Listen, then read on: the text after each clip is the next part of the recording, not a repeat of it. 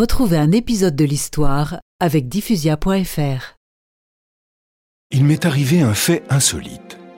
Le 18 janvier 1905, il était environ 23 heures. Alors que j'étais dans le cœur avec frère Anastasio, je me retrouvais tout à coup dans une maison bourgeoise où le père était en train de mourir, en même temps qu'une enfant naissait. Alors la très sainte Vierge Marie m'apparut et me dit ⁇ Je te confie cette créature. C'est une pierre précieuse à l'état brut.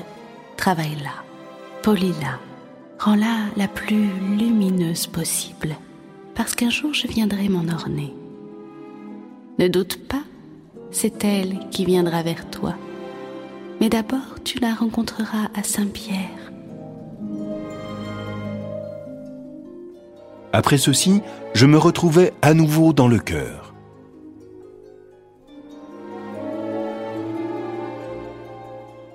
Giovanna Rizzani, la jeune fille dont Padre Pio avait assisté à la naissance ce 18 janvier 1905, se rendit à la basilique Saint-Pierre de Rome un après-midi de 1922.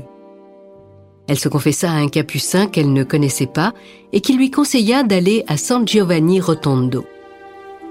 Elle s'y rendit et quelle ne fut pas sa surprise de reconnaître en Padre Pio le capucin qui l'avait confessé à Saint-Pierre.